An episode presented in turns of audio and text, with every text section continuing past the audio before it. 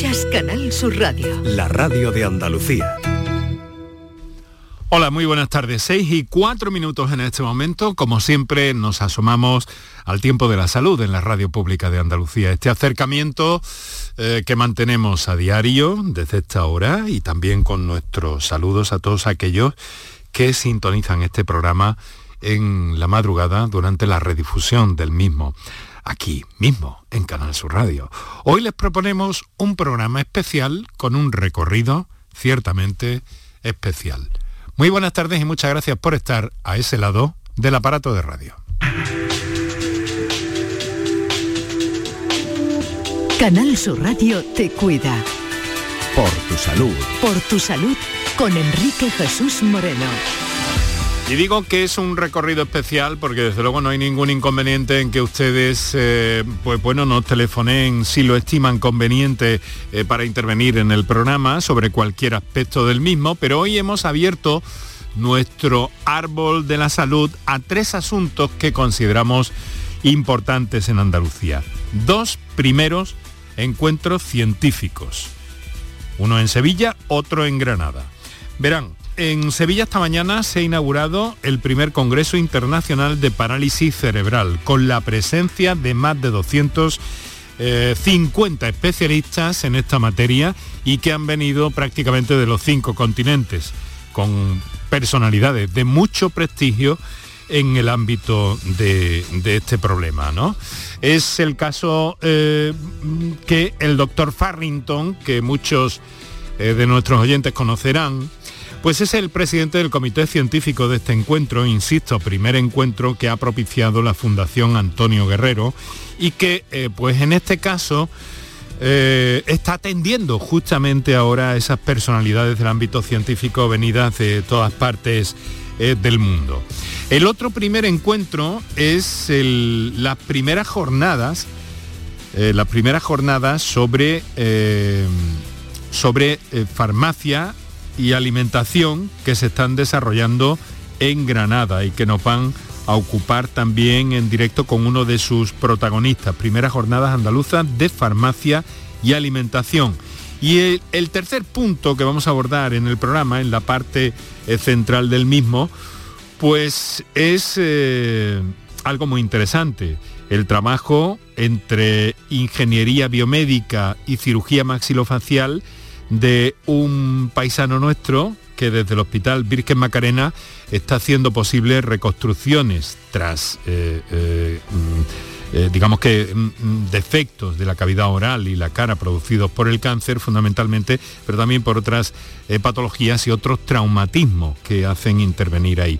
Verán, hace algo muy especial, pero mejor que se lo cuente ahora, mejor que nos pongamos un poquito en marcha ya hoy.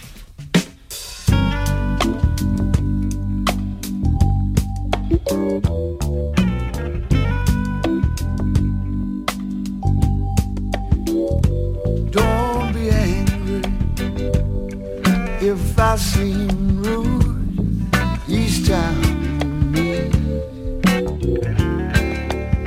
Someone that you once knew, that you say used to be so close. Son las 6 de la tarde, 7 minutos, donde quiera que estén y por donde quiera que vayan, si están practicando deporte, ya saben que la radio es una buena compañía siempre y en ese momento también, y además nos felicitamos si está usted haciendo algo de ejercicio físico, algo que es vital y básico para, para nuestras vidas. Bien, como les digo, esta misma mañana se ha inaugurado el primer Congreso Internacional de Parálisis Cerebral Sevilla 2023. Se está desarrollando en la Universidad Pablo de Olavide y esta mañana pues ha contado con eh, la presencia en la inauguración de este importantísimo encuentro científico del presidente de la Junta, Juanma Moreno, que por cierto, en este, en este marco se ha comprometido a aprobar en breve plazo la la estrategia o plan de humanización para la atención integral a personas con discapacidad. Para eso, este año ya se ha triplicado, ha dicho Moreno, el presupuesto que se destina a la atención temprana. En este ámbito, la inversión ha pasado de 27 a 91 millones de euros, garantizando la atención igualitaria para niños con discapacidad de 0 a 6 años. El objetivo de esta nueva estrategia es que los servicios sociales y los sanitarios que requieran estén bien conectados y no vayan por distintas aceras, ha dicho literalmente Juanma Moreno. Vamos a aprobar en breve esta estrategia para abordar estos aspectos que son para mí y para el conjunto de los especialistas importantísimos. Para que las personas con discapacidad encuentren un entorno que tiene que ser confrontable, que tiene que ser digno, que tiene que ser atento a sus demandas y que se devuelvan, se desenvuelvan en un sistema en el que los servicios sociales y la salud estén bien conectados entre sí. Bueno, han sido, como les digo, las palabras del presidente en la inauguración de ese primer Congreso Internacional de Parálisis Cerebral que eh, se ha inaugurado en Sevilla y que reúne, como les digo, a más de 250 especialistas de todo el mundo.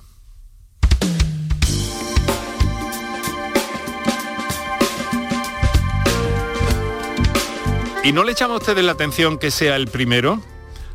Eh, ¿No les parece que era eh, importante que hoy nos detuviéramos unos minutos al inicio del programa en este árbol que les hemos planteado hoy, en el que, bueno, desde luego si quieren pueden llamar para intervenir, eh, eh, decir lo que tengan oportuno, pero nos salimos un poco hoy del formato habitual y vamos a abordar esos tres términos que les les he comentado en el principio del programa.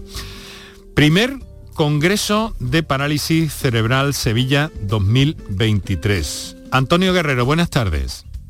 Muy buenas tardes. Muchas gracias por estar con nosotros, querido amigo.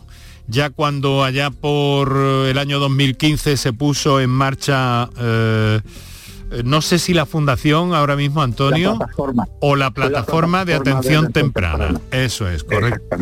Muy bien, gracias por, por, situar las cosas en su sitio. Digo, Antonio, que me llama la atención que sea el primer Congreso Internacional de Parálisis Cerebral. Aquí en Andalucía. Pues, pues, sí, la verdad que es así. Eh, anteriormente no, no se había pues no se había hecho ningún ningún congreso cuando yo se lo propuse al doctor David Farrington organizar un gran congreso él fue el que el que dijo debemos hacerlo de parálisis cerebral y en los primeros meses del año 2023. Eso ha sido casi un año lo que nos ha llevado de preparación el que, bueno, traer a esos ponentes, 32 fantásticos ponentes de medio de los cinco continentes, desde Australia, Estados Unidos, Canadá, eh, Sudamérica, muchos países europeos y muchas provincias españolas y son auténticos referentes cada uno en su en sus materias. Ha sido algo agotador, pero tremendamente satisfactorio y sano, orgullo el que sentimos de que Andalucía pues haya podido recibir a estas personas tan tan representativas en algo tan como es la parálisis cerebral, ¿verdad? Hmm. Vamos a ver, quiero preguntarte por una cosa que a lo mejor muchos de nuestros oyentes pueden ignorar y yo quiero que tengan presente. ¿Qué es la fundación? La Fundación Antonio Guerrero. La Fundación Antonio Guerrero es una evolución de lo que fue la plataforma de atención temprana que surgió en el año 2015 cuando, bueno, pues me vino un día mi hijo pequeño y me dijo que, mi nieto pues podía tener algún, algún trastorno. Cuando fui a la, administración a ver los, los derechos que tenía mi nieto, pues me dije, mire usted, yo por mi profesión me llevo más por ley. ¿Qué ley regula? Y me dijo, no, no hay ninguna ley. Bueno, ¿qué decreto? Pues no, mire usted, es que no hay decreto. Bueno, ¿hay instrucciones de la consejería? Tampoco. Bueno, ¿los niños cómo son atendidos por el SAS? No, es que los niños no están en el SAS. Bueno, ¿dónde está mi nieto? Aparte de, de en casa de mi hijo. Entonces me di cuenta de que no había absolutamente nada. Es más, llegaron a decirme que eso era una cosa graciable y que no estaban ni siquiera en la cartera de servicio del SAS. Y ahí empezó la lucha. Fui al Parlamento, donde se hacen las leyes, eh, con muchísima educación, eh, como me enseñó mi madre, y, bueno, llamé y hablé con todos los grupos de la oposición eh, y del gobierno, y, y, ahí empezamos a caminar y hemos tardado casi ocho años en que la ley se haya aprobado. Pero eh, como estos niños iban creciendo, iban cumpliendo años y al cumplir los seis años salen del sistema, llegaron, llegamos a un momento en que dijimos vamos a dejar de ser plataformas reivindicativas y seamos proactivos y participativos. Y ahí nace ya lo que es la Fundación Antonio Guerrero y abre dos CAI, que son centros de atención e intervención temprana, uno en la provincia de Málaga, en la localidad de Pizarra, al sur de la Sierra de las Nieves, y otro en las 3.000 viviendas de Sevilla, el barrio más pobre de Europa. Oye, qué descorazonador, ¿no? Cuando te pones a bucear, a, buscar documentación, a querer enterarte de cómo, de cómo iba esto, y te encuentras con que la respuesta es nada, como cierre de puertas, pero es que ni siquiera detrás de la puerta había nada, ¿no? Detrás de la puerta no había nada. Y le pregunté en aquellos días a la, a la presidenta, Susana Díaz, que yo estaba allí en el Parlamento, decía que estaban los derechos de todos los andaluces, pero no veía los derechos de esos niños por ninguno de los rincones, que dónde estaban. Bueno, y más o menos me llegó a decir que, que esos niños no tenían arreglo, que eso era un gasto y no una inversión. Y entonces, pues ahí la verdad que, que fue cuando me di cuenta de que estos niños y sus familias necesitaban ayuda. Porque además después de, de este largo recorrido, que ha sido largo, casi ocho años, me he dado cuenta que los niños en su mundo son, son felices o más o menos felices, pero las madres sufren muchísimo y derraman muchas lágrimas en la soledad de la alcoba. La familia se tensiona, el matrimonio se estresa. Y hoy ya tenemos una ley que se aprobó el, día, el pasado día 8, en el que mientras eh, tú, Quique y yo estamos hablando y ahora mismo están haciendo alguna niña o un niño en un paritorio de Andalucía prematuro con, con cualquier, cualquier trastorno o algo que se le haya detectado, ya tiene cubierto por ley todas sus necesidades en el ámbito de la salud, de la educación, de los servicios sociales o de cualquier otro. Ya está cubierto como un derecho subjetivo y universal. Ya sí son personas de pleno derecho y ya no es una cosa graciable, ahora es una cosa por ley y que les corresponde. Antonio, ¿tú crees que la sociedad andaluza sabe qué es la parálisis cerebral?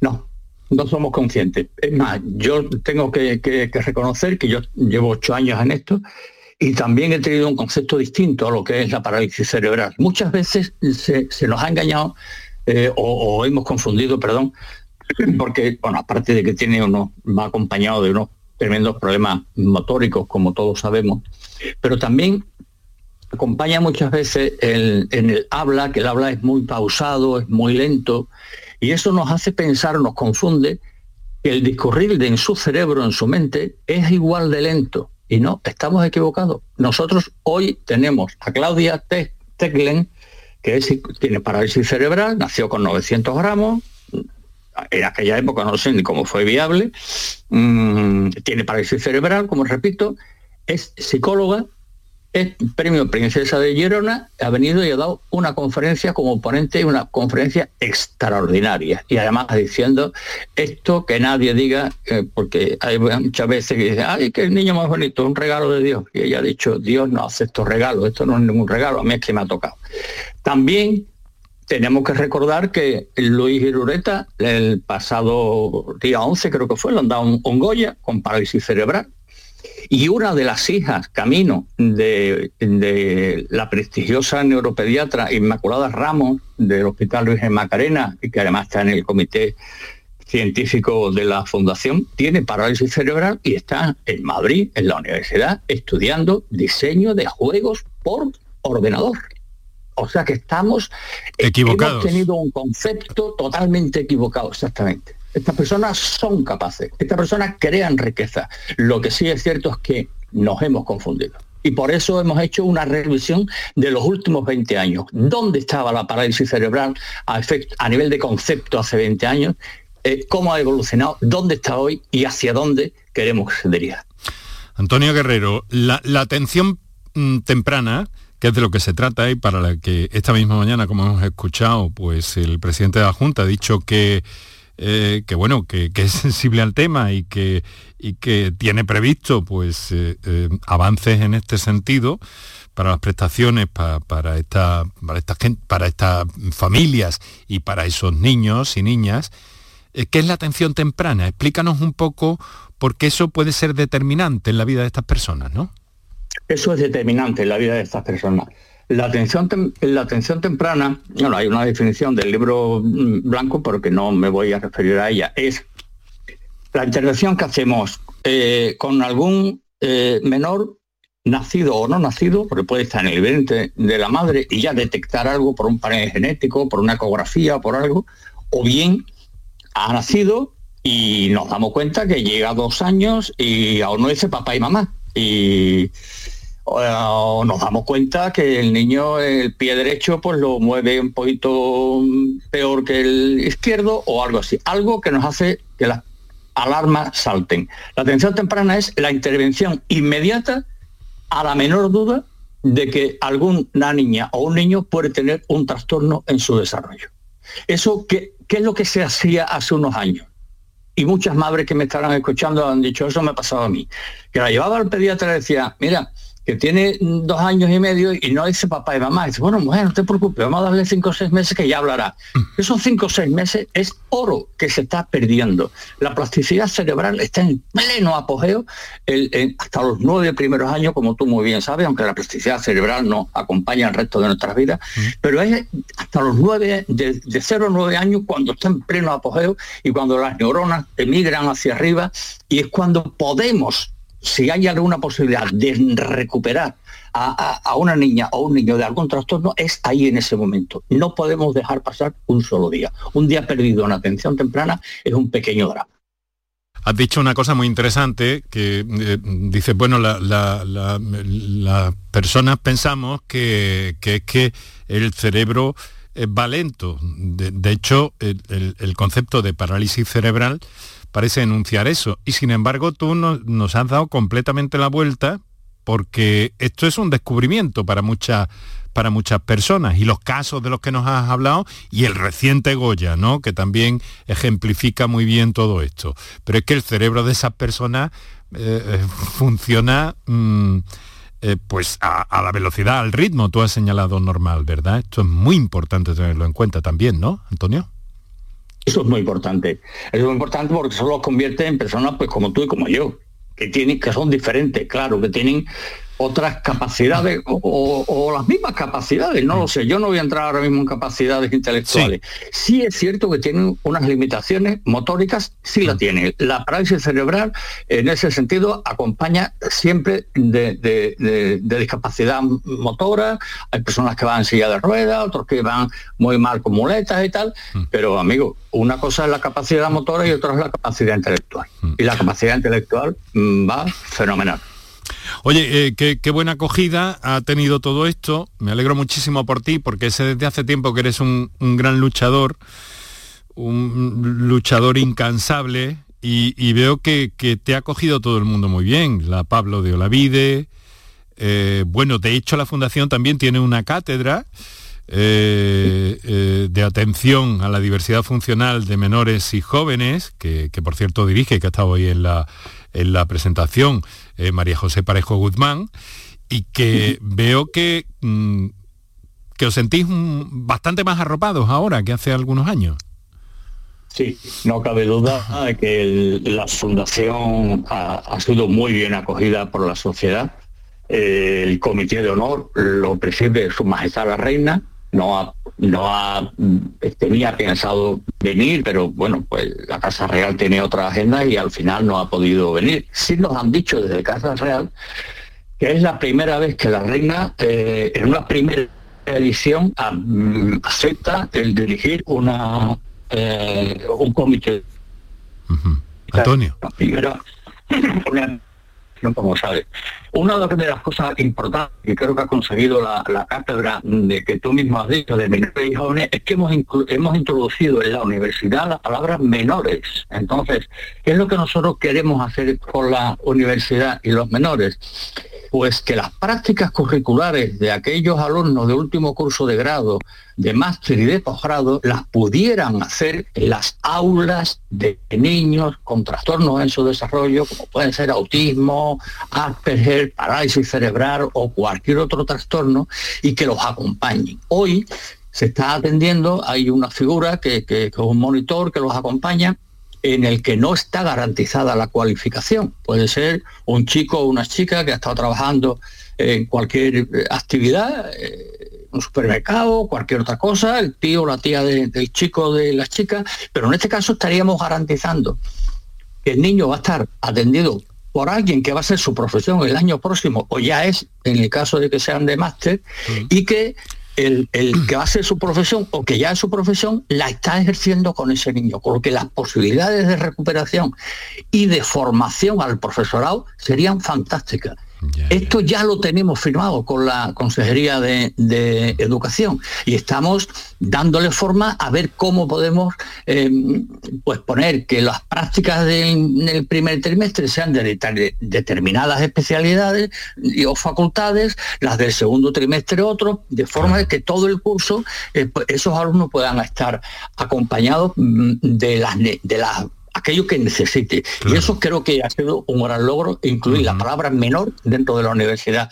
Y a lo que tú decías, hemos sido muy bien recibidos por la sociedad. Creo que es que la educación abre ventanas y nunca hemos sacado niños a la calle, ni madres a la calle, ni hemos dado, hemos Bueno. levantado una voz más que otra. Mira, eh, Antonio, una cosa, ¿no? Que me gustaría en realidad preguntarle al doctor eh, David Farrington, que, que, tam- que tampoco es desconocido en este programa y lo hemos tenido en varias ocasiones, que es el presidente del Comité Científico del Congreso, ha sido presidente también de la Sociedad Española de Ortopedia eh, Pediátrica. Pero dime una cosa, es que hay novedades en todo esto, más allá de los aspectos eh, administrativos, hay novedades en el campo científico, mm, creo, quiero pensar que sí después del panel que habéis traído de especialistas de todo el mundo, ¿no? Sí, no cabe duda que hay novedades. O sea, yo cuando he estado escuchando a, a Jonah Novak, eh, que de- desde Australia, ¿no? Con, eh, o al doctor Chamber de Estados Unidos, han presentado muchas, muchas novedades de, de- de avances y descubrimientos científicos y también de avances tecnológicos. Mm. Podemos Sí, olvidar que, Es verdad. que estamos ya camino de ir a Marte. Bueno, Sí, hoy hemos eh, presentado un exoesqueleto. El exoesqueleto. Sí, el exoesqueleto que lo hemos tra- lo han traído de Riga, una ciudad que está en Serbia. Sí. Eh, bueno, pues mm, había, han ido mm, varios niños que están en silla de ruedas, unos con espina bífida, otros con otras enfermedades, y están anclados en una silla de ruedas. Cuando esos niños lo hemos puesto en el exoesqueleto, que es totalmente autónomo, y ellos han sido se han visto caminando, el subidón que le ha pegado a esos chavales de tres, de, de tres no, de cuatro, Sí, cinco, seis años, verse sin que nadie los tenga que sostener y que son capaces de caminar, ha sido algo que ahora mismo tengo los vellos de punta. Sí, bueno, ha habido además y- algunos vídeos que, que hemos podido ver, desde luego, francamente emocionantes, porque es que sí. ese exoesqueleto, que es un esqueleto exterior, eh, ha sido, que algunos de nuestros oyentes recordarán, pues el que, el que fabricó y creó eh, Elena García Armada, que fue el premio eh, al inventor europeo 2022, ¿verdad? Y eso va a ir a más también y va a avanzar. Mm. Sí. Y estamos, estoy al habla con ellos porque, bueno, los precios ahora mismo son Elevado. son importantes, ¿no? Mm. Cierto que esa tecnología es tecnología punta, pero bueno, yo la idea mía es, igual que hemos introducido en los centros de atención intervención temprana de la Fundación, hemos introducido la realidad virtual y los comunicadores dinámicos para abrir vías de comunicación en, en personas encerradas en su cuerpo que no se pueden expresar, pues tengo la firme decisión de incorporar uno de estos, mm, de estos exoesqueletos por dos motivos fundamentales. Uno, que los niños no pierdan la, la masa muscular, que tú sabes que si se pierde la masa muscular ahí poco tenemos que hacer. Entonces, con ese ejercicio, esa masa muscular, pues bueno, pues va, va teniendo tono. Y segundo es ese subidón de adrenalina que le pega en la mente de- del niño y en el cerebro está todo. Ojo que que yo soy de los que dice que, que el cerebro es el que, no, el que nos maneja. Y yo creo que se podría hacer muchísimos avances con, con la tecnología, porque si combinamos además la tecnología con la realidad virtual que tenemos, la realidad virtual nuestra que tenemos te pone, eh, eh, es curioso, porque el, software es tan sofisticado que te pone siempre al límite de tu zona de confort. El ejercicio que te dice que hagas no es tan sencillo como para que te aburra, ni tan difícil como para que sea imposible, pero sí justo para que tengas que hacer un pequeño esfuerzo. Y entonces te dice que la semana pasada el niño levantaba su brazo 15 grados, por ejemplo, y ya hoy lo levanta a 19. Si tú eso lo combinas con el exoesqueleto, que también es capaz de hacer esos ejercicios, estás creando pues uno más uno son tres. No sé si me explico. La tecnología tenemos que aplicarla y la tenemos al, servicio de la salud. No nos acordamos ya cuando una radiografía tardaba dos días y hoy sacamos una radiografía en color en cuestión de segundos. Pues la tecnología tiene que estar ahí al servicio de las personas con otras capacidades. Antonio, Antonio incansable, Antonio Guerrero, cariñosamente, como su propio apellido indica. Eh, Antonio combativo, tenaz y eso, luchador, en definitiva. Quiero agradecerte que hayas podido estar con nosotros estos minutos. Saluda al doctor Farrington de nuestra, de nuestra parte y te devolvemos ya a la sede de, ese congreso, primer Congreso Internacional de Parálisis Cerebral Sevilla 2023. Enhorabuena por el trabajo, felicidades por los logros.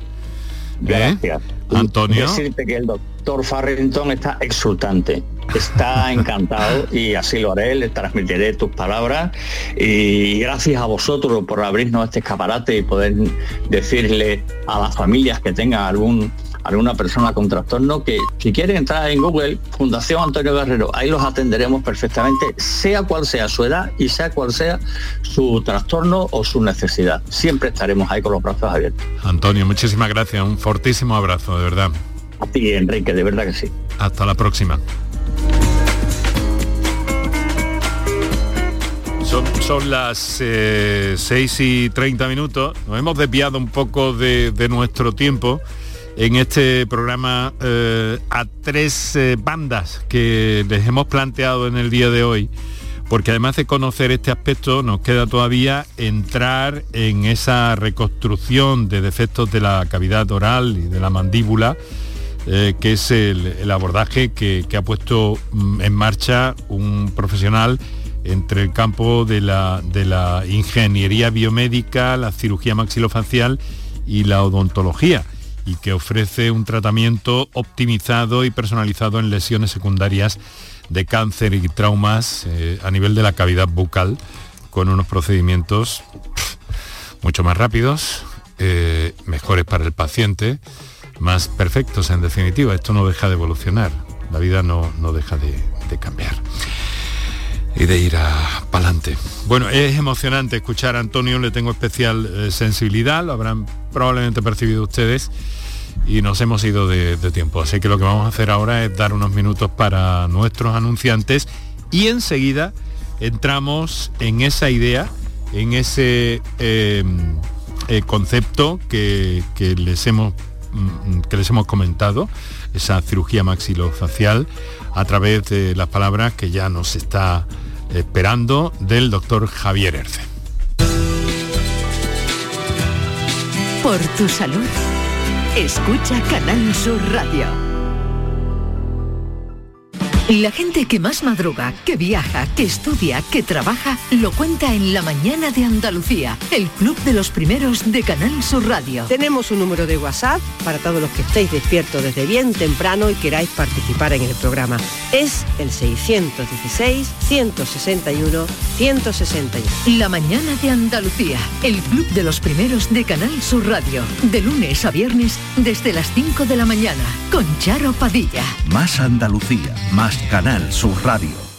Aquadeus, ahora más cerca de ti, procedente del manantial Sierra Nevada, un agua excepcional en sabor, de mineralización débil que nace en tu región. Aquadeus Sierra Nevada es ideal para hidratar a toda la familia y no olvides tirar tu botella al contenedor amarillo. Aquadeus, fuente de vida, ahora también en Andalucía.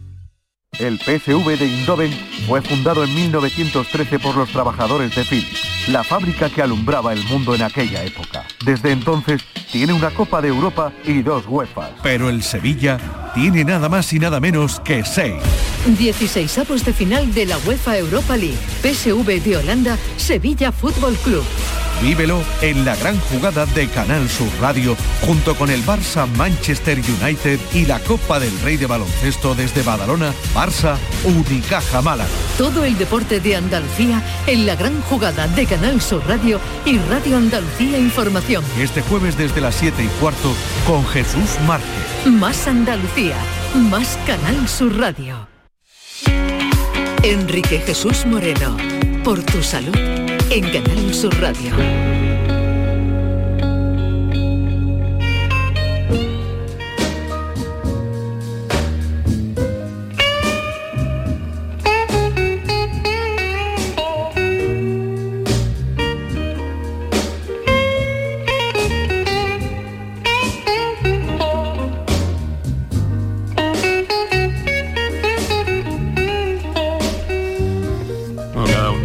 Sus cosas y cada uno tiene sus gustos y yo es que parece que respiro mejor, ¿verdad Paco Villén? Parece que respiro mejor cuando oigo la guitarra de B.B. King. Son las 6 de la tarde y 34 minutos. Estás escuchando Canal Sur Radio, esto es por tu salud. Estamos cada tarde, como bien sabes, en antena. Nos acordamos también de quienes escuchan este programa durante su redifusión en la madrugada de la radio y de todos los que lo hacéis a través de las plataformas Canal Sur Más, canalsur.es y también lo que yo recomiendo mucho, mucho, mucho, porque a mí me viene muy bien, porque yo oigo mucho la radio esta y, otras, pero está también, claro, estaría bueno. Y entonces eh, tienes lo que quieras, cuando quieras, en la oreja, para adentrarte o para curiosear las entrevistas que se han hecho, los programas de toda esta cadena. También nos tienes en redes sociales, arroba por CSR en Twitter y en facebook.com barra por tu.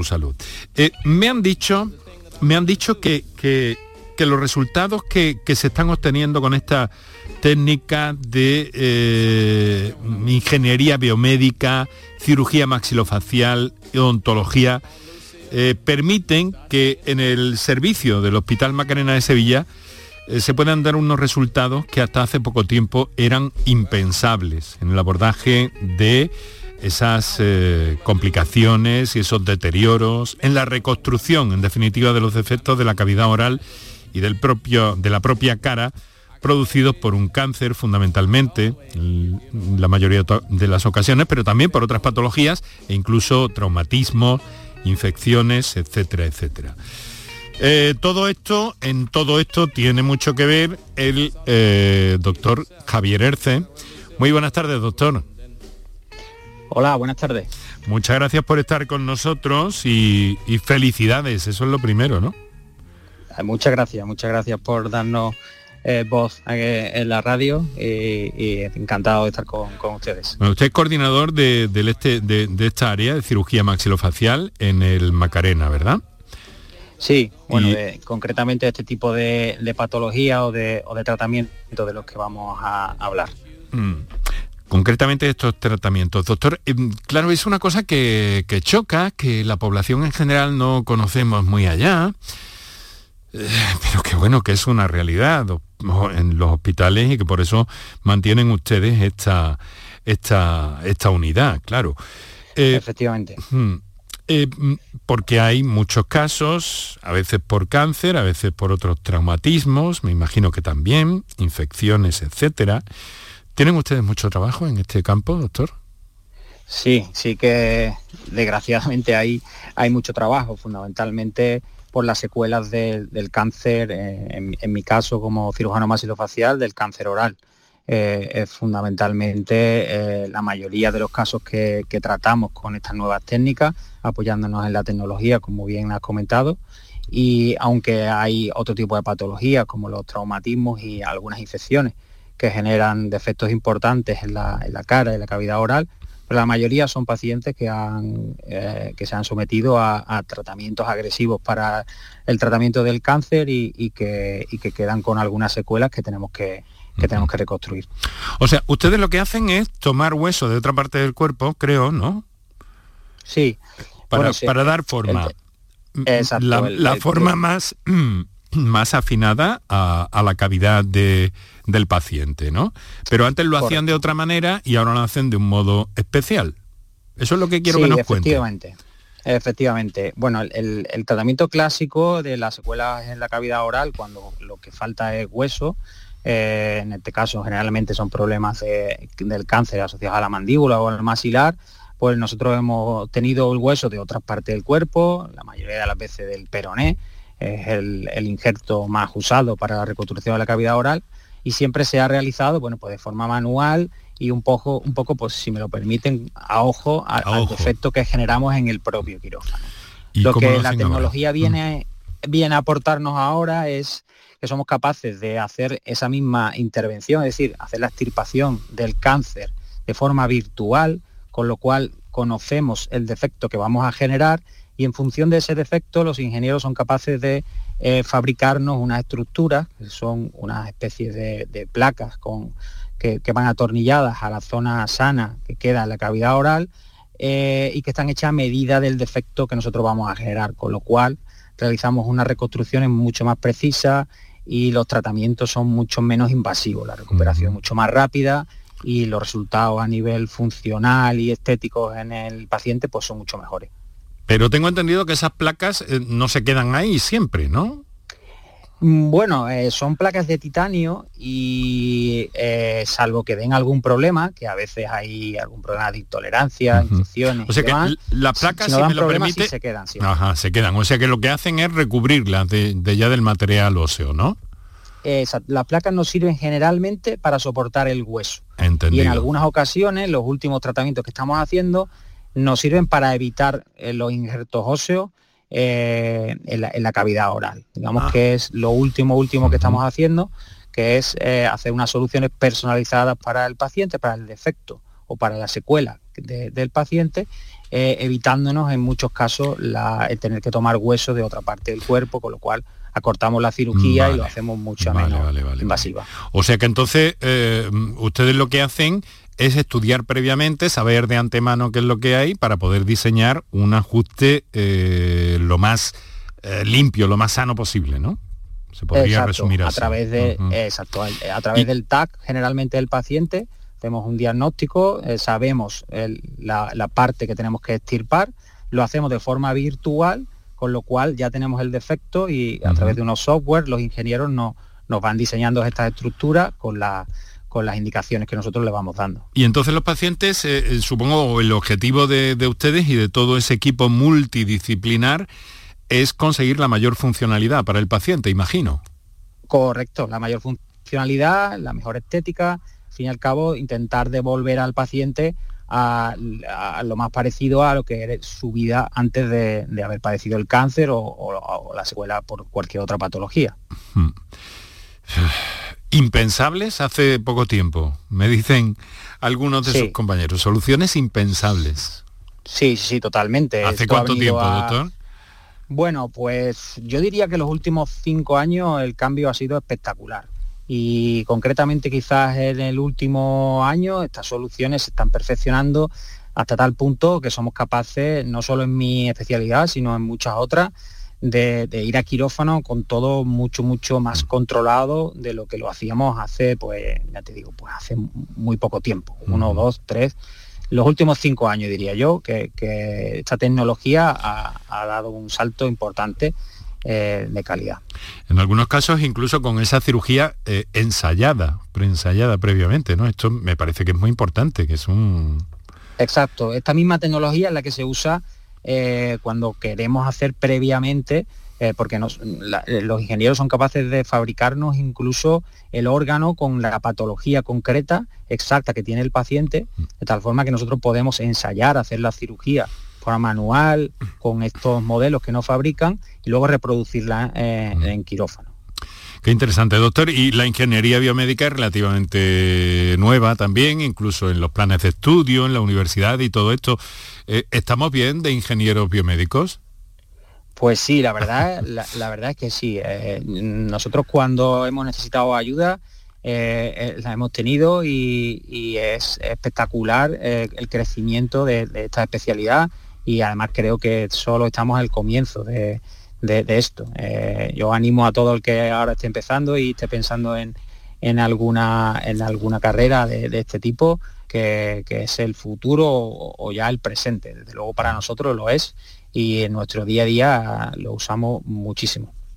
Ingeniería biomédica que pone a través de ese equipo multidisciplinar las cosas lo más fáciles posible y lo más operativas, lo más funcionales posibles a esas personas que tienen eh, pues esas complicaciones de la cavidad oral, que luego permiten incluso la inserción de dentaduras y todo esto, tengo entendido, ¿no?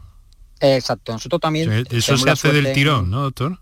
Claro, nosotros tenemos la suerte en, el Hospital Macarena, somos el, único servicio que tiene una unidad de odontología integrada desde hace muchos años para tratamiento os escuchaba con el doctor Farrington hablar de parálisis cerebral. Nosotros tenemos una unidad de odontología que hace muchos años que trata a este tipo de pacientes, eh, no solamente en Sevilla, sino a nivel de toda Andalucía.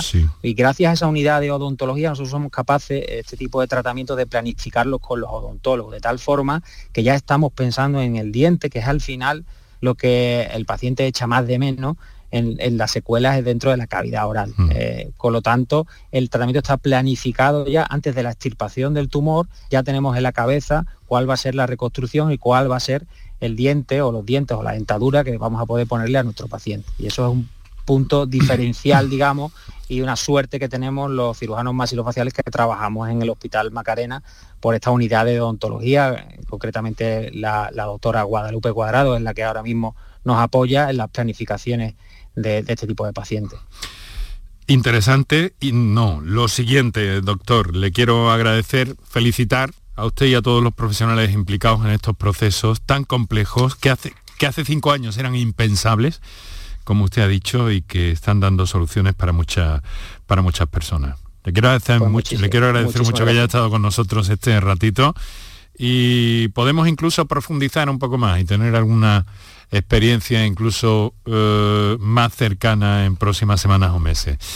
Eh, doctor Javier Erce, cirujano maxilofacial, Hospital Universitario Virgen Macarena y responsable específicamente de esta, de esta unidad en concreto que aborda así las cosas. Muchas gracias y un fuerte abrazo, doctor. Muchas gracias, muy amable, gracias. Por tu salud. Canal Sur Radio, Sevilla. HLA Santa Isabel pone a tu disposición la unidad de traumatología y ortopedia especializada en pediatría, columna, hombros y codo, muñeca y mano, cadera, rodilla, tobillo y pie. Con guardias localizadas las 24 horas y los últimos tratamientos en prótesis. Consúltanos en el 954-570004 o en Luis Montoto 100. HLA Santa Isabel, contigo cuando más nos necesitas. Bienvenidos a Sacaba. Mil metros de electrodomésticos con primeras marcas. Grupos Whirlpool, Bosch y Electrolux. Gran oferta. Microondas Whirlpool de 20 litros con grill antes 129 euros. Llévatelo ahora por solo 79 euros. Y de 25 litros y 900 vatios con grill antes 179 euros. Llévatelo ahora por solo 99 euros. Y solo hasta fin de existencia. Solo tú y Sacaba. Las noticias que más te interesan las tienes siempre en Canal Sur Mediodía Sevilla. Y este viernes te llegan desde Villanueva del Ariscal, donde se celebran las séptimas jornadas ecoturísticas bajo el lema Taberna, Mosto y Buena Mesa.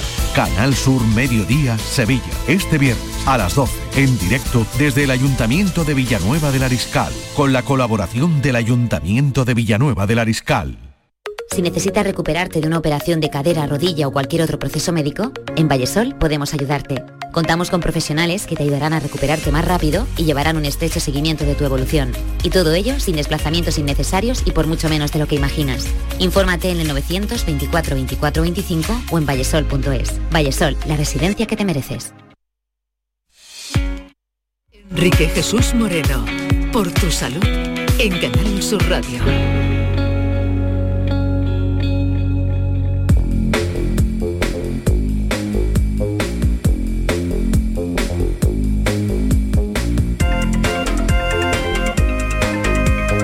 Que tengo frente eh, y al otro lado del cristal de la famosa y tan traída y llevada pecera de la radio y a mí mismo, eh, este sonido nos pone. El mercado está abandonado, no queda carne ni pescado, toda la fruta está podrida y solo hay frascos de vitaminas. Bueno, anticipándose un poco a ciertos acontecimientos. Aviador Dro en los años eh, primeros 80, ¿no, Paco? Sí, por ahí. Qué, chico éramos, qué chico éramos. Pero eh, lo tomamos un poco como, como referencia y como ilustración y transición para el tema que nos va a ocupar, como les planeaba, como les planteaba al principio del programa. Y vamos a un primer congreso. Eh, del que les hemos dado cuenta en Andalucía, que tiene que ver con la parálisis cerebral. Hemos ido a esa innovación en materia eh, de, la, de, la, cirugía maxilofacial y ahora queremos detenernos en otro primer encuentro, unas primeras jornadas andaluzas de farmacia y alimentación eh, que han empezado ya, creo que han empezado ya, ¿no? Eh, Felipe Mozo, buenas tardes. Ya estamos, ya se ha iniciado, estamos ya aquí en plena faena y nada, muy contento ¿no? de poder disfrutar aquí en Granada ¿no? de estas primeras jornadas. Magnífico. Vocal de alimentación eh, del Consejo Andaluz de Colegios de Farmacéuticos, ¿no? Eh, ¿Qué sentido tienen? ¿Por qué? ¿Cuál es el objetivo de estas jornadas alimentación y farmacia? Felipe. Bueno, tiene, tiene el objetivo de un poco, primero, de, reunirnos muchos profesionales de, la farmacia y de la alimentación, sobre todo a partir de, a partir de también de la pandemia, ¿no? Hemos visto una serie de problemas, sobre todo en el tema de, de obesidad, ¿no? tanto en el mayor como a nivel infantil. ¿no? Eh, hemos visto pues, bueno, pues que se han modificado los, hábitos pues, y el tema de la actividad física. ¿no? Entonces, bueno, pues la jornada vamos a pasar un poquito. Ahora está eh, el profesor Gil hablando sobre el, problema de la obesidad, de la obesidad infantil y, bueno, vamos a ir a lo largo del día. ¿no? Incansable el profesor Gil, ¿eh? con todos estos asuntos. ¿eh? Muy bueno, sí. Muy bueno y, y senior, pero, pero absolutamente capaz eh, e incombustible. Bueno, vamos a ver una cosa, ¿no? Eh, yo me pregunto, mm, de todo esto, ¿qué sale? Luego, mm, todo esto, mm, ¿cómo se plasma? ¿Cómo se vincula? ¿Cómo vincula el ciudadano a la alimentación, la farmacia, etcétera, etcétera? Pues evidentemente la farmacia es el establecimiento sanitario más cercano a la población y durante la pandemia sí, hemos estado abiertos, los, hospitales, los centros de salud están cerrados y la farmacia está abierta, ¿no? Y nosotros tenemos sobre todo datos, sobre todo a partir de un estudio en prepandemia, ¿no? Que se hizo en farmacia comunitaria con, una población de más de 3.000 personas, 3.000 personas mayores de 65 años, que es un nexo de unión con la farmacia, evidentemente, era el, era el medicamento, y observamos que 8 de cada 10, 8 de cada 10 personas mayores de 65 años autónomas, andaluzas, pues tenían obesidad o sobrepeso, es decir, sus índices de masas corporales eran por encima de 25, ¿no? Entonces, bueno, eh, ese estudio se publicó y en esta jornada no solamente vamos a presentar pues bueno, esto, estos datos, ¿no? sino que vamos a poner en valor, vamos a poner un estudio, un estudio de investigación, un proyecto de investigación con la universidad, donde vamos a evaluar la eficacia del consejo farmacéutico para paliar este, este tema ¿no? de la obesidad en los mayores que muchas veces pues, pues lo estamos viendo. ¿no? Además esto está muy relacionado con, la autonomía y con, con, este problema. ¿no? Sin duda. Eh, Felipe, bueno, veo que para mañana habéis anunciado, no habéis dicho nada todavía, precisamente un, proyecto, porque estáis muy activos últimamente los, farmacéuticos. Sí, sí, sí, además, además es, fundamental, es que este, este, el proyecto es sobre obesidad sarcopénica, ¿no? Obesidad sarcopénica, y lo estamos viendo los mayores, lo podemos, es exceso de grasa. Sí, ¿esa es la obesidad eh, sarcopénica? Claro, eh, la obesidad sarcopénica se compone un exceso del compartimiento de grasa y una, una baja masa muscular. Ese es el problema. Nosotros a partir de los 50 años, igual que tenemos la osteoporosis, que es la pérdida de masa muscular, perdemos masa eh, muscular de forma continuada. Entonces, si nosotros no hacemos un ejercicio activo de fuerza y no tenemos una ingesta proteica adecuada, nos haremos cada vez más sarcopénicos. ¿Qué problema tenemos? Que esa sarcopenia, cuando viene, por ejemplo, ahora que estamos en la época de las infecciones respiratorias, cuando tenemos algún tipo en estas personas mayores, por cualquier tipo, como ha pasado con el, con el COVID, pues se queda mermada, todavía perdemos más masa muscular y cuando salimos de esto tenemos pacientes frágiles. Ya no podemos deambular solos, necesitamos, perdemos autonomía y empieza lo que es la morbilidad, la probabilidad de enfermar. Nosotros queremos desde la farmacia actuar, detectarlo e intentar paliar eh, o, intentar que prevenir, ¿no? Sería un poquito eh, las fases iniciales de la sarcopenia. Evitar eso, ¿no? Esa, esa tendencia a la pérdida de masa muscular eh, que claro, en la alimentación puede, puede influir notabilísimamente, además de un poco de ejercicio, ¿no? Pero claro, son casos en los que también en muchas personas hay situaciones de, discapacidad o de movilidad, y esto también, esto también lo tendréis contemplado, imagino. Claro, lo tenemos contemplado, porque eh, la soledad, por ejemplo, ahora que estamos viendo, la, la pandemia nos ha puesto de manifiesto que los pacientes y sobre todo los pacientes mayores están solos y cuando estás solo comes peor y no comen los alimentos que tu cuerpo necesita. Por eso nos hacemos, comemos otra serie de alimentos que nos hacen aumentar nuestro compartimiento de grasa. Y estamos viendo en población mayor de 65 años la prevalencia de la diabetes, con todo el problema que genera esto, ¿no? Entonces, nosotros, nosotros a partir de aquí, bueno, pusimos un estudio con la universidad y con el Consejo Andaluz y estamos en eso, en intentar Mm, si, el paciente andaluz, porque se van a hacer en 20 farmacias de cada provincia de Andalucía, ¿no? Y si hay algún problema, bueno, detectarlo y poner una metodología, un método de, seguimiento y control para ver si, si podemos paliar esto. Oye, Felipe, eh, disculpa que me salga un poco del esquema, pero es que oigo muy frecuentemente lo de los 65 años. Es que a partir de los 65 años esto, es que a partir de los 65 años lo otro. Y a mí como me queda poco, pues tengo que preguntarte, oye, ¿qué pasa a los 65? No, no, mira, ¿qué es lo que pasa? En el tema, en el tema de la malnutrición, y por eso me has preguntado antes, ¿por qué la farmacia? No, mira, el problema de la, de la malnutrición en el mayor tiene que ver, todos los estudios cuando se ven, eh, ya son, son pacientes que están institucionalizados, ya son pacientes que, pues, que entran en algún tipo de ámbito hospitalario, residencia, y ahí sí hay estudios, ¿no?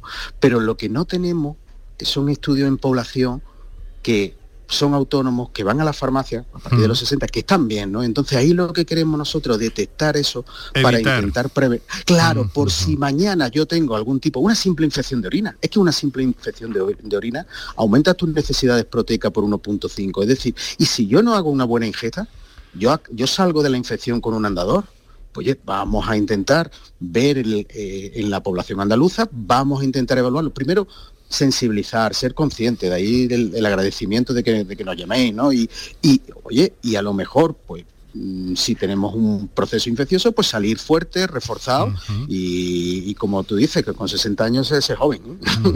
Oye, una cosa, eh, Felipe, porque claro, esto hace bueno aquello del eh, que el alimento sea tu mejor medicina, de alguna forma también, ¿no?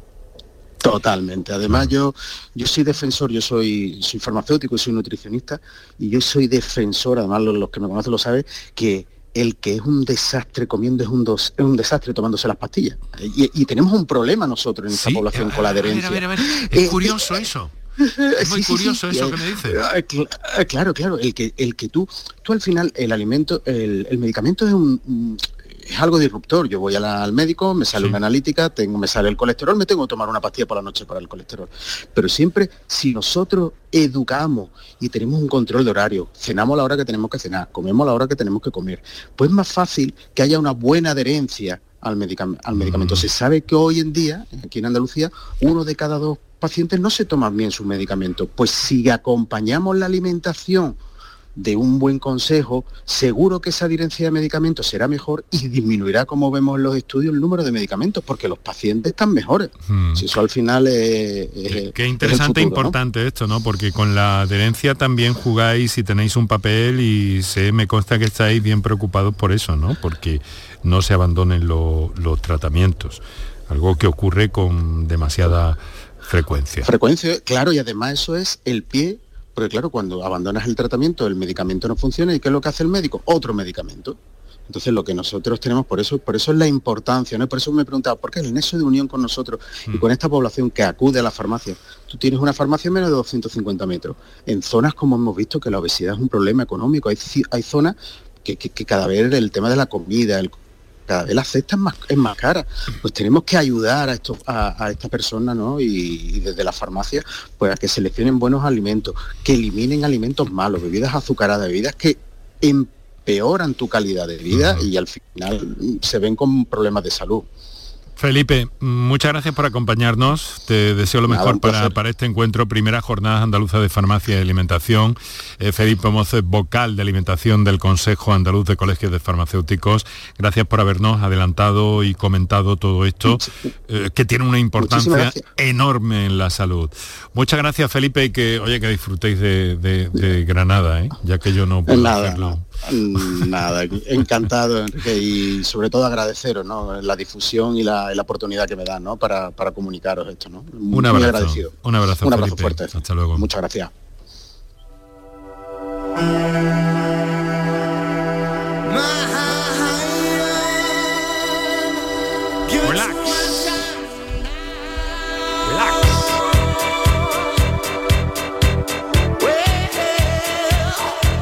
Hoy quiero agradecer, hoy quiero agradecer a Jesús Herrera de Comunicación del Consejo de Farmacéuticos y a Reyes Suárez de Comunicación del Hospital Virgen Macarena que nos hayan ayudado a sacar este programa adelante, que eh, nos hemos salido un poco de la norma, pero bueno, a ver, ¿a quién no le gusta salirse de vez en cuando un poco de la norma? ¿A ti no te gusta o qué?